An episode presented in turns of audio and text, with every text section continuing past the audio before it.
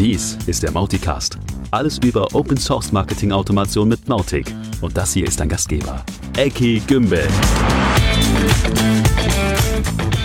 Ja, genau. Herzlich willkommen, liebe Leute, zur Nummer 25 des Mauticast Podcasts zu Mautic.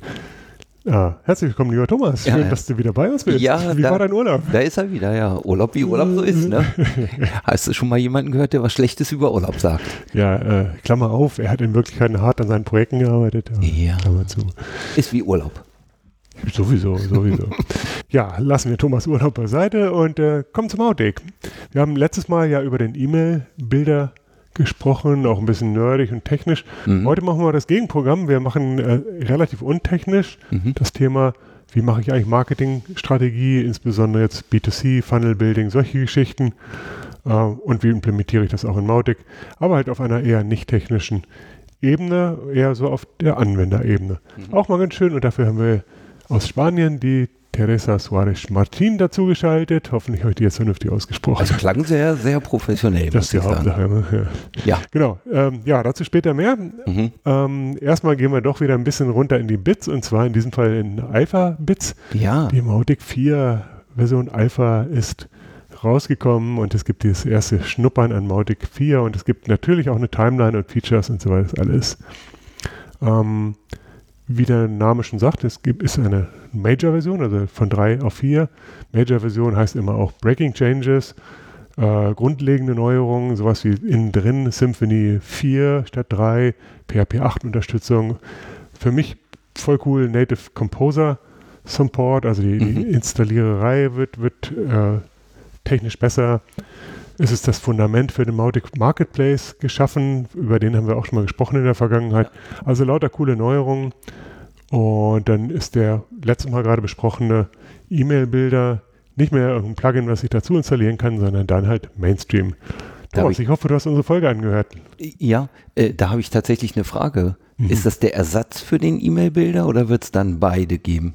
Ich glaube nicht, dass der alte noch mit drin sein wird, weil ich sehe nicht den Grund, warum man den alten noch bräuchte. Das, die alten E-Mails kann ich ja mit dem neuen bearbeiten. Mhm. Vielleicht ist er nachinstallierbar. Ja, gute Frage. Hm. Mhm. Ja, doch, doch, doch. Wahrscheinlich. Also, ich stecke nicht drin, aber ich kann mir vorstellen, dass er noch dabei ist, aber auf Knopfdruck nachinstalliert werden kann. Ja, okay, weil, also die Timeline kommen wir ja gleich drauf. Die ist ja cool für die 4.0 Mhm. und ähm, vielleicht weiß man es heute noch nicht, aber Migrationspfad, vielleicht nicht nur an der Stelle beim E-Mail-Bilder, sondern an anderen Stellen, Mhm. könnte ja spannend werden. Ne? Ja, also hm. Lukas war ja beim 4.0er-Sprint dabei, also bei dem Alpha-Sprint. Ich glaube, das Thema Migrationspfad ist diesmal, hm, ich will mich nicht aus dem Fenster hängen, aber etwas leichtgewichtiger als beim V3-Umstieg. Ähm, insgesamt ist natürlich mit der 4.0 äh, würde ich noch nicht eine Dreier migrieren, also Mhm. genau wie letztes Mal auch. Mhm. Vielleicht, wenn alle Strecke reißen, wird, der, wird die Migration auch nachgeschoben mit einer 4.1 oder so oder 4.01, was weiß ich. Ähm, äh, Timeline hast du ja eben schon gesagt, Release-Datum ist der 24. Mai. Das ist ähm, wenige Wochen von jetzt. Ja, Monat. Ja, ja, Monat. lass es fünf Wochen sein, aber trotzdem crazy. Also ähm, kaum vorstellbar, wie Hut ab. schnell die Zeit hier vorbei Ja. fliegt und schon ist wieder der Adler gelandet. Ja, ja, gut. Und bis dahin passiert natürlich noch ein bisschen was. Einige Sprints kommen auf das Team zu und ähm, in den letzten zwölf Monaten würde ich auch sagen, die Timelines wurden immer gehalten. Das Wahnsinn. ist halt, schon unglaublich. Hut Also, ab. Ja, genau. Genau. Das nächste Thema, äh, Godit News. Ähm, es war wohl so, da musst du mir jetzt mal helfen, äh, dass es ein bisschen Verwirrung gab, ob es die Plugins noch gibt. Aber ja, die Antwort ist, äh, sie gibt es noch. Genau, also ich war auch selber im, in einem Forumbeitrag darüber gestolpert. Jemand fragte, was kann ich denn für ein Backup-Plugin nehmen, äh, weil Godit scheint das ja nicht mehr zu geben oder scheint das nicht mehr zu machen oder sowas in der Mhm. Art stand da. Und es hat auch keiner so richtig geantwortet. Und ich dachte, ich frage mal nach bei Godit und was los ist. Also vielleicht für alle, die sich nicht erinnern, wir haben schon mal darüber gesprochen im Podcast. Godit ist eine, ein Anbieter von, von spezialisierten Plugins gegen Geld, äh, also gegen schmales Geld, aber gegen Geld. Und unter anderem gibt es ein Backup-Plugin, wo ich über die Oberflächen mal eben ein Backup erstellen kann. Und zusätzlich gibt es sogar was Neues von denen, äh, ein Plugin, mit dem ich Namen prüfen kann, die eingegeben werden, auf, ja, ich sag mal Sinnhaftigkeit. Nicht, dass mhm. da ein Papagei über die Tastatur gelatscht ist, sondern dass ein Name schon einen Sinn macht. Da wird sicherlich wieder ein externer Dienst mit eingebunden, um das zu prüfen. Genau. Mhm. Ja, also das Problem kennt ja jeder, dass man dass Leute ein Formular ausfüllen, aber keine Lust haben, ihren Namen einzugeben. Mhm. An manchen Stellen ist das berechtigt und ich mache das auch, Entschuldigung. Ähm, als Anbieter will man das natürlich reduzieren, sowas, und da gibt es halt dann noch Service, die, Services, die sowas machen und Godit hat sowas mal wieder eingebunden, einfach um die Qualität zu erhöhen, genau wie mit den E-Mail-Plugins auch. Ja, ja, ja genau. all das Zeug inzwischen übrigens auch auf Version 3, mhm. ähm, schon seit längerer Zeit. Wird auch Sinn, äh, wird auch Zeit, weil die Vierer ist ja da. genau. Und dann gibt es noch ein Leckerli. Ähm, das Problem ist ja oft, dass man seine Kampagnen zum Beispiel E-Mails, die verschickt werden, Zeit steuern will und man möchte eigentlich gerne berücksichtigen, dass die lokale Zeit berücksichtigt wird. Also jemand in China soll auch um 8 Uhr seiner Zeit eine Mail bekommen oder um 12 mhm. und nicht nur meiner Zeit, wenn ich sie aus dem Mautic schedule und verschicke. Und da hat sich auch was getan. Genau, also tatsächlich ein Mega-Thema, was, was immer mal wieder hochgekommen ist. Und da gibt es ein, äh, auf GitHub ein, ein Plugin, was oder einen Bundle, was genau sowas erlaubt. Also im Endeffekt ein bisschen technisch. Man kann so, so mit Cron-Syntax kann man jetzt also Zeiten zum Versenden dahinterlegen, in mhm. einer Campaign-Action wohlgemerkt. Mhm. Und der Witz ist halt, dass da die Zeitzone des Empfängers verwendet wird, sofern bekannt. Ja. Wenn nicht bekannt, wird natürlich die des Systems oder so genommen, also Fallback. Aber wenn vorhanden, dann wird die des Empfängers genommen. Und das ist natürlich sehr cool. Das hilft noch nichts für Newsletter. Wenn ich das nicht sowieso pro Region getrennt mache, dann muss ich mir wieder behelfen mit irgendwelchen Krücken, dass ich Newsletter über eine Kampagne verwende, versende. Mhm. Aber für die, also der, der, echte Anwendungsfall ist ja tatsächlich, dass aus einer Kampagne am nächsten Morgen was geschickt werden soll und wann ist schon morgen. Ne? Ja, und es gibt eine neue Integration äh, von Mautic in WordPress von Make Web Better. Ähm, genau, also WordPress in Mautic reinzukleben ist ja eigentlich kein Hexenwerk und ich brauche gar kein Plugin dafür. Es gibt schon bestehende Plugins, die das Leben ein bisschen einfacher machen. Unsere Freunde von Make Web Better ähm, haben sich ein bisschen was Tieferes noch überlegt, haben, keine Ahnung, das Mautic Dashboard in die WordPress-Oberfläche gezogen und hier und da noch ein paar tiefere Integrationen. Wir haben es ein bisschen durchgeschaut. Für uns ist jetzt nicht wirklich was Spannendes dabei, aber vielleicht für den einen oder anderen von euch, also schaut es euch mal an, wir verlinken auch das, wie alles andere, was hier so gerade erwähnt wird, natürlich in den Shownotes und selbstverständlich auch im Newsletter, den ihr selbstverständlich ja alle abonniert habt, oder? Ganz klar. genau. Ähm, mehr frischer Code ähm, zum Thema RSS to E-Mail ist vom Himmel gefallen. Letztes Mal in der Folge, wo Thomas geschwänzt hat. Entschuldigung. ähm, haben wir ja vorgestellt, dass es ein Mautic 3 Plugin für RSS to E-Mail gibt, auch so überraschend kam. Äh, eins von den bestehenden, die es vorher schon gab, nämlich das von Chris R-A-O-W. Ich habe immer vergessen, wie er wirklich heißt. Ähm, ist jetzt endlich geupdatet für Mautic 3, ist also auch verfügbar. Ihr habt also die Qual dabei. Jetzt, wenn ihr RSS to E-Mail machen wollt, auch der Link in den Show Notes. Genau. Und es gibt ja äh, die Marketing Automation Show vom Joey. Mhm. Und da gibt es tatsächlich eine neue Folge, die Nummer 4. Und da geht es hardcore um E-Mail, E-Mail, E-Mail. Genau. Also wirklich für die Leute, die tiefer in der Technik sind, die ihr Mautic mehr als nur ein bisschen mit E-Mail ähm, verheiraten wollen äh, das lohnt immer noch einen Blick, um die Grundlagen zu verstehen. Gut, und damit kommen wir jetzt auch wirklich weg von der Technik und hin zu Teresa, mit der ich folgendes Interview geführt habe. And there we go. Welcome, Teresa, to the show. Good to have you. Yeah, thank you so much, Eke, for your invitation. Yeah, I appreciate it. Um, when we got in touch in the context of the Mautic community, it uh, immediately turned out that you have much broader knowledge uh, in, in marketing, especially in B2B.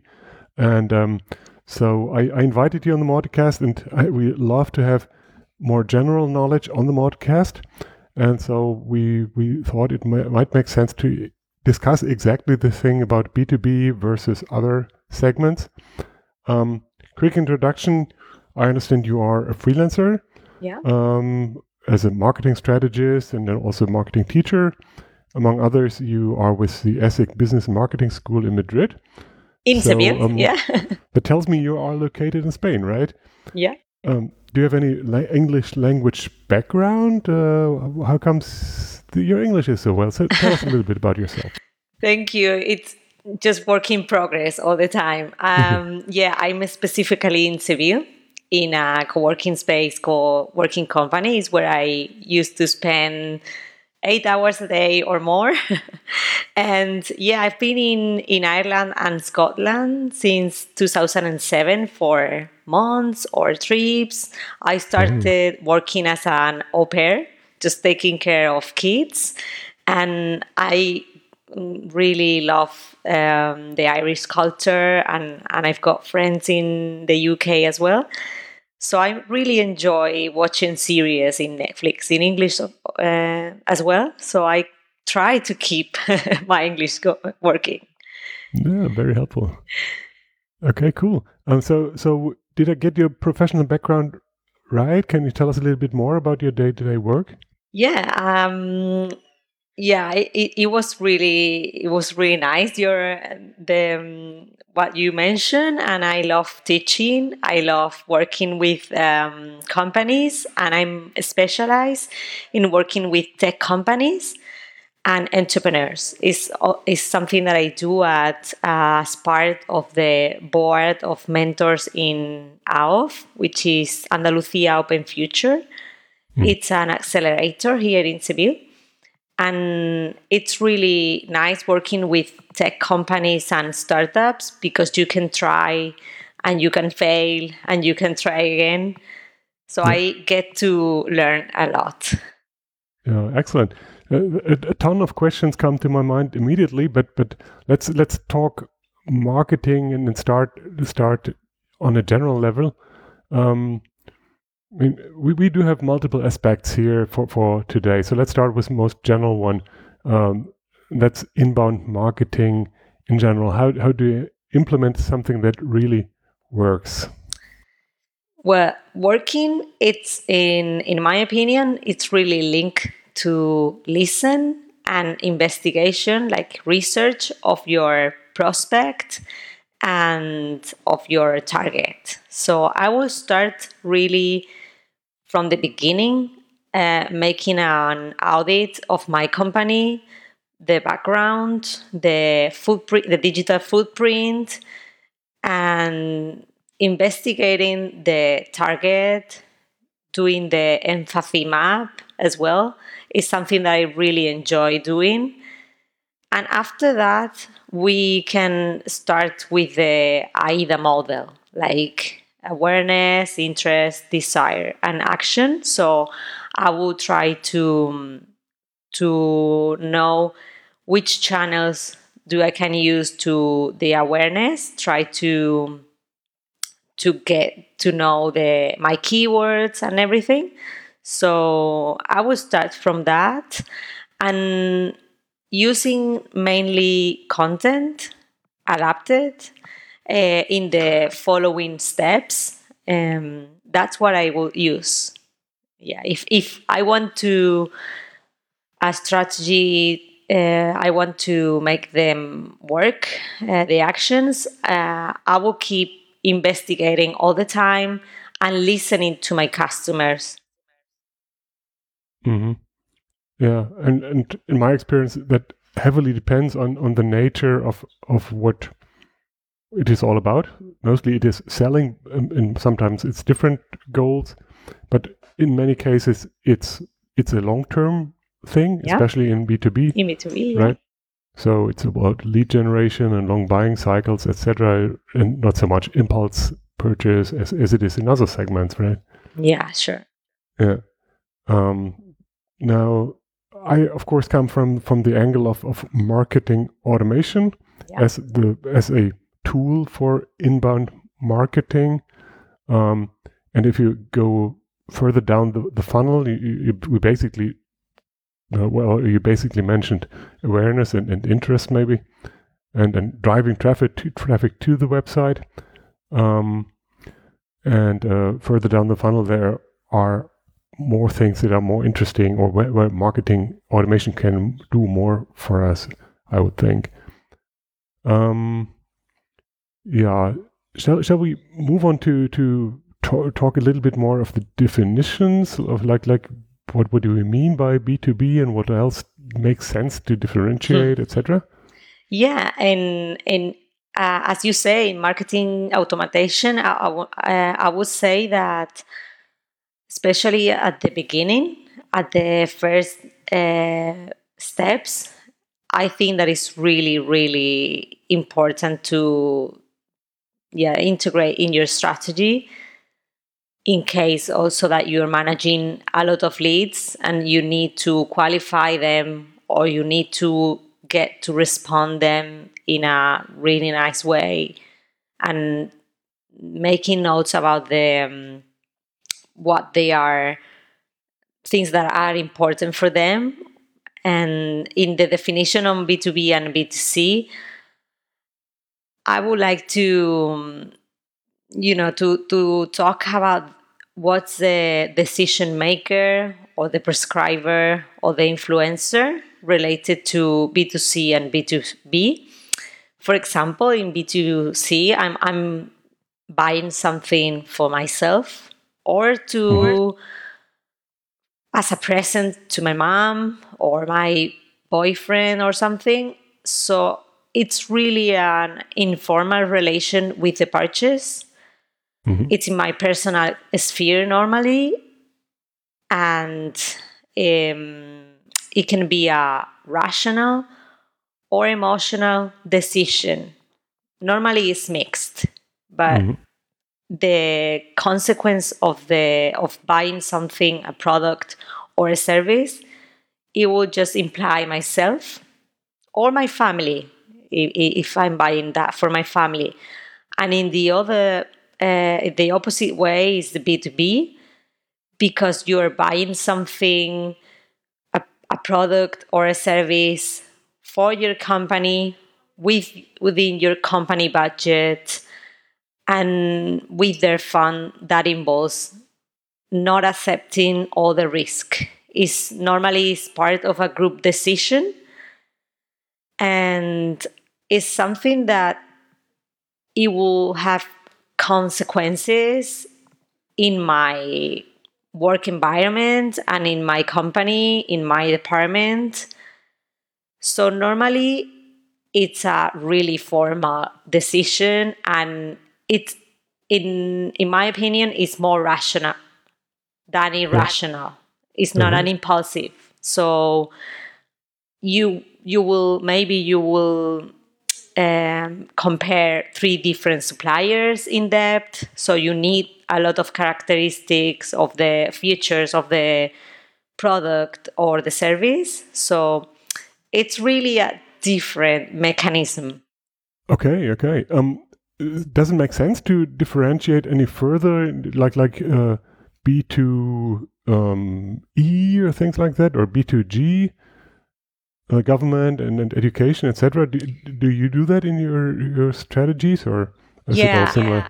Normally, I've I've been working. Yeah, I've been working in with the administration, government, or the city hall, or public companies and mm-hmm. it's a really different um, strategy because you are not asking to buy anything it's just um, awareness uh, it's, it's mainly branding and maybe you have to sell free spots for a course or something but yeah. it's more it's difficult because um, the reputation of the entity is always uh, an important thing to take care of. Mm-hmm. Okay. Before, before we try to translate all that into actual strategy elements or, or ideas or, or recommendations, uh, let's maybe reflect a little bit when, when we look at the funnel from, from top to bottom. Um, what are the building blocks that we can work with uh, within or without Mautic. It doesn't matter, but but just to to help everybody to understand what we mean by attention, etc. Yeah, sure. Can you talk about that for a bit? Yeah.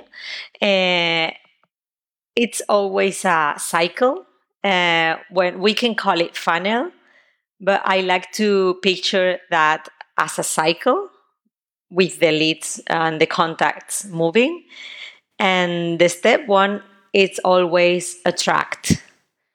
Um, I like to compare that with flirting in a bar or something. So mm-hmm. um, you you have to attract the attention and turn strangers from visitors. So they can visit your space in the bar, for example. So they are in your place, your website, or uh, next to you in this case. And the second step, it will be convert. Uh, you aim to convert these visitors into leads. And mm-hmm. how can we do that? We need to give them um, information, content, uh, fun, whatever they expect mm-hmm. to trust you and to give their phone number or the uh, um, and to have another date or your email in the case you are visiting a website. Mm-hmm. So that will be the conversion. The third step will be closing, closing the the the cell. And how do we close it? We need to give them more details. We need to keep talking. We need to keep laughing or uh, in a formal or an informal context, but we need to get to know us and I need to give you all the details you you need to consider that I'm your best option. So it's, that's what that would relate to lead nurturing. And exactly. All that. Yeah. Exactly. That will be mm-hmm. lead nurturing. It's like when you're in a you know in a special friendship and the good morning message that mm-hmm. make you smile so something like that it's like make me yeah. happy um, or make me uh, feel special or give me some details and i will trust you yeah that's the closing um, mm-hmm. step in in my in my vision as, as I picture it. And the last part is delight. Uh, we need, of course, is not just about marketing. It's about mm-hmm. the product and the or the service itself. So we need to delight our client. And the, the last part, it will be like the the next step is make them recommend me or recommend you uh, like with an affiliation program upselling yeah. cross-selling uh, so we are fine together as a couple but what's next mm. so maybe it's the baby I like the analogy, because, but it does have some flaws. I think it's, it's how I um, yeah. it's how I explain that in class, and they always laugh. yeah. okay, let me try to to uh, recap and and uh, reflect a little bit. Um, I th- think that the top of the funnel, or even uh, of the si- top of cycle, doesn't make sense, right? So the, the beginning of the whole thing is outside outside of Mautic typically, right? When when you try to raise awareness uh, in in social media, or if you or if you want to attract attention to those who are already on, on the lookout in, in in SEO SEA, that's not Mautic unless we're talking retargeting here. Um, once they are on the website or uh, the, the point where we hook into Mautic, we can start um, um, trying to, to create a lead, what, what you described. Um, in, uh, when we turn that into technical terms, of course, we do have content and everything and, and, and good good optics, but we can also do some intelligent things like like uh, dynamic website content uh, or focus items or banners, etc. Mhm. And then have the have the the form, etc. for Mautic to to facilitate the lead generation. Uh, what's next? It's it's conversion and nurturing that we did talk about. Obviously, we're talking about the channels that we have in Mautic, within Mautic, uh, outside of Mautic in the digital field, like like send emails, SMS, what have you, tweets, or even postcards. Mhm. Um, the the other thing that, in my experience, is is important part is the lead qualification and the eventual handover to sales. Even Sure. um, that, you did talk about that earlier, and then the post sales, the the uh, the delight thing. Um, yeah, again back to email and, and and all with all the smart things there. Yeah, may, maybe we can talk about smart things or, or specific examples. Uh, um, yeah, C- can you give us an example or two of, of good good ideas or implementations? Yeah, sure. For example, um, imagine that I'm selling online training for tech uh, profiles, uh, IT teams.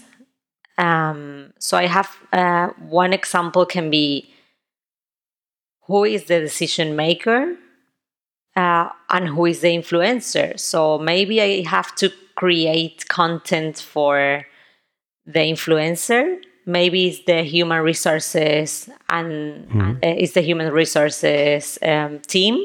So maybe I need to create a blog or a podcast to um, make the human resources professionals learn hmm and love me and and and I will be in their top of mind and in the moment they've got um, budget to train their IT team Mhm. they will think about my company and they will um, they will find for the best option and compare my offer with another offer Mhm. but thanks to the content i'm always close to them.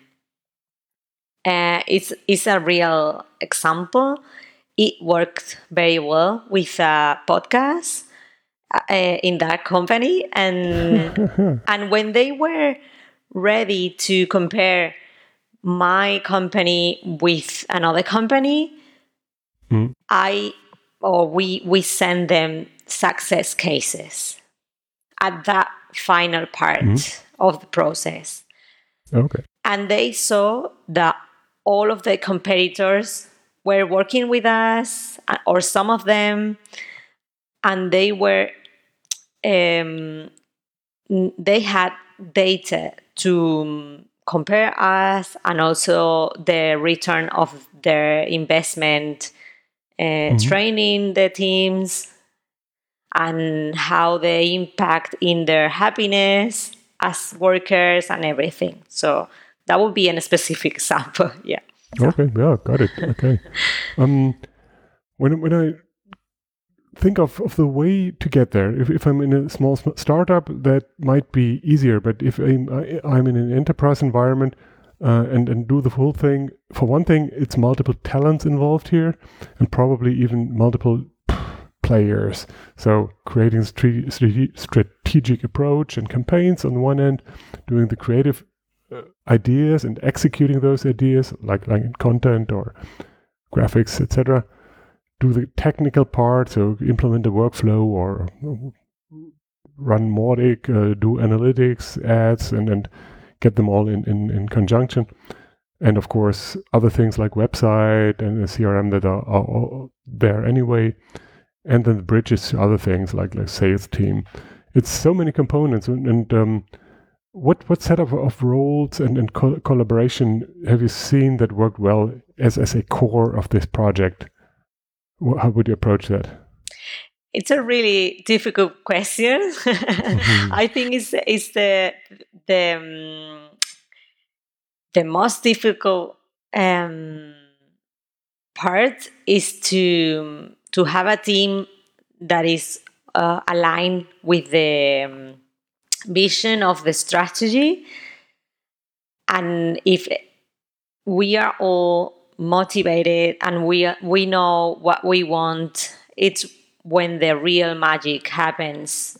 But we have to be like an orchestra because, um, for example, in, in a company I'm working with, we we are doing a lot of webinars at the moment, Mhm. and we we get to we make the um, sales department run a part of the webinar Mhm. because we want them to know um, that their audience of the webinar can be their clients because they are their clients. Yeah, yeah, yeah. So it, it's really difficult, eh, as you said. So many players involved. Um, I think that the only the, the only way it's to um, make some agreements within the the departments because marketing Yeah. and sales we have to be really aligned. That's special. Yeah, if not, it's not going to work. I agree. So I love having coffee with the sales department. I love talking to them. I I, I love collaboration Yeah, because we can learn a lot from them. In in in the sales, if we if the sales department share with marketing the client's doubts, the client's barriers, we can turn it into content and it will be really successful. It will be because it will be uh, part of of their the barriers or what they want or their expectations.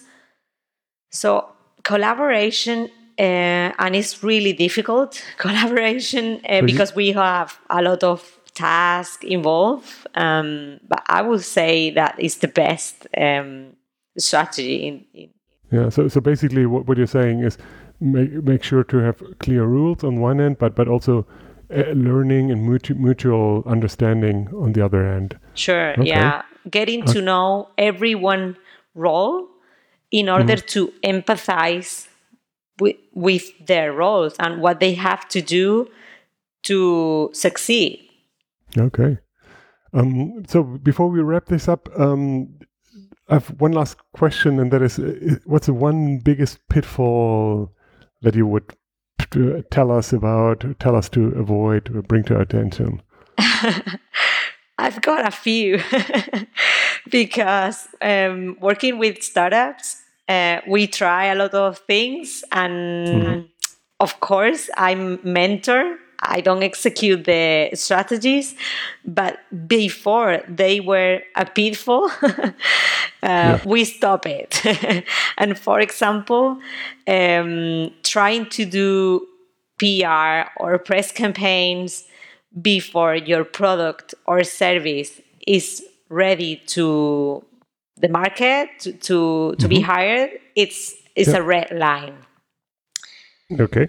Or for example um, start um, investing in social ads and google ads without making a little experiment before Okay.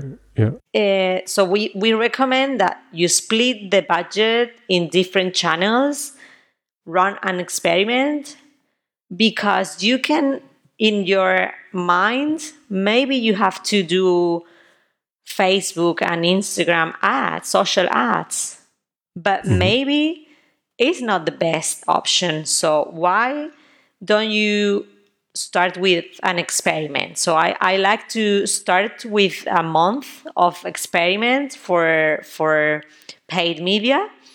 Uh, and another thing, uh, a really big pitfall we we we see, it's um, running a Google Ads campaign without a landing. Uh, yeah, that it's something that time we and again. right, right, yeah, right. we can say that it's obvious, but you can check and click, Yeah. and they will lead them to the Yeah. to the homepage. And I compare the the um, the homepage with a very Sevillian thing, which is La Feria de Sevilla. It's like a Yeah. big party with a lot of inputs. Yeah, famous, famous. Yeah. So it's like sending people to your homepage. It's Mm-hmm. like sending people to the Feria de Sevilla. They will be all confused. They Yeah. won't know where to go, where to click. So you're not going to convert anything uh, if you if you don't use a landing page. So Okay, that will be it. Okay. something. Teresa, thank you so much. um, where can people find you online and hook up? Yeah, my, my favorite um, network is Twitter and LinkedIn. So I'm Okay, on Twitter, that in the show notes. um, um, it, just with my name, Tere, uh, T E R E I'll put it in S the show N. notes, Yeah, no you can share that. and of course, Okay. LinkedIn. I love collaboration and Mm-hmm. thank you, Ekki, for inviting me. I really have a nice time. Yeah, thank you so much for your time, and uh, we're happy to have you in the mod community. yeah. See you soon. Keep in touch. All right, Teresa, take care. Bye. Bye-bye. Bye. Ja, da sind viele, viele tolle Ideen dabei. In der Praxis muss man sicherlich vom Projekt zu Projekt auch gucken, was man davon anwenden kann und wie man es benutzt, wie Wie es immer. so ist. Die Ne? große Kunst. Ja. Genau, Genau. so ist es. Genau, äh, dann sind wir bei Terminen und Dingen, die anstehen. Äh, das erste ist, es gibt jetzt ein Mautic äh, Helptest Meetup. Das hat schon einmal stattgefunden. Äh, da treffen sich Leute, die Fragen haben. Man versucht sich gegenseitig zu helfen. Wer ist noch dabei? Also federführend sind da David Schagel und, und Joey Keller. Ah ja.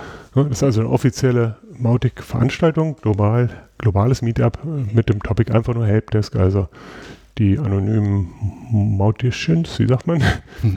äh, Mauticianer. ähm, Selbsthilfegruppe. Es ist tatsächlich so, es sind ziemlich viele Leute dabei und ähm, ein paar Leute fragen was und ein paar andere Leute antworten was und ein paar hören einfach nur zu und beobachten. Und ich finde es eine coole Idee. Ich auch. bin gespannt, wohin sich das entwickelt, weil Mhm. ich bin mir sicher, das wird sich über die Zeit noch entwickeln. Aber auf alle Fälle sehr wertvoll und schaut euch das mal an. Genau, der nächste Termin ist am 4. Mai. May the Force be with you. Genau, the 4th of May. ja, der war gut. Ähm, ja, weitere Termine. Wir haben schon gesprochen über die Mautic 4, die am 24. Am 24. so rum müssen wir betonen, Mhm. Mai die äh, Welt erblicken soll. Mhm. Ähm, außerdem die Mauticon habt ihr alle hoffentlich auf dem Schirm, Mitte Juni. Und zur Vorbereitung dieser beiden wichtigen Events gibt es auch noch diverse Sprints, unter anderem am kommenden Freitag ein Mauticon Vorbereitungssprint und am gesamten kommenden Wochenende von Freitag bis Sonntag ein Mautic 4 Beta Sprint. Wenn ihr da ein paar Stunden erübrigen könnt, ihr müsst nicht jeden Tag dabei sein, aber so ein paar Stunden sind auf alle Fälle hilfreich. Der Einstieg ist sehr einfach und ihr seid hochwillkommen, diese Teams zu unterstützen. Auch diese Links gibt es, ihr wisst schon wo. In den Shownotes? Thomas, aufgepasst. 1a. Ja, Ja, Eckart, habe ich vergessen, irgendwas zu erzählen? von deinem Urlaub hast du vergessen. Nein, äh, wir haben es dann wieder geschafft. Ähm, vielen, vielen Dank fürs Zuhören. Bleibt uns gewogen, bleibt eingeschaltet. Der nächste Podcast, die nächste Folge hoffentlich mit etwas weniger Abstand als dieses Mal. Futter haben wir genug und spannende Dinge liegen vor uns. Also in diesem Sinne, bleibt gesund, passt auf euch auf und äh, bleibt uns treu. Bis dann. Tschüss. Tschüss.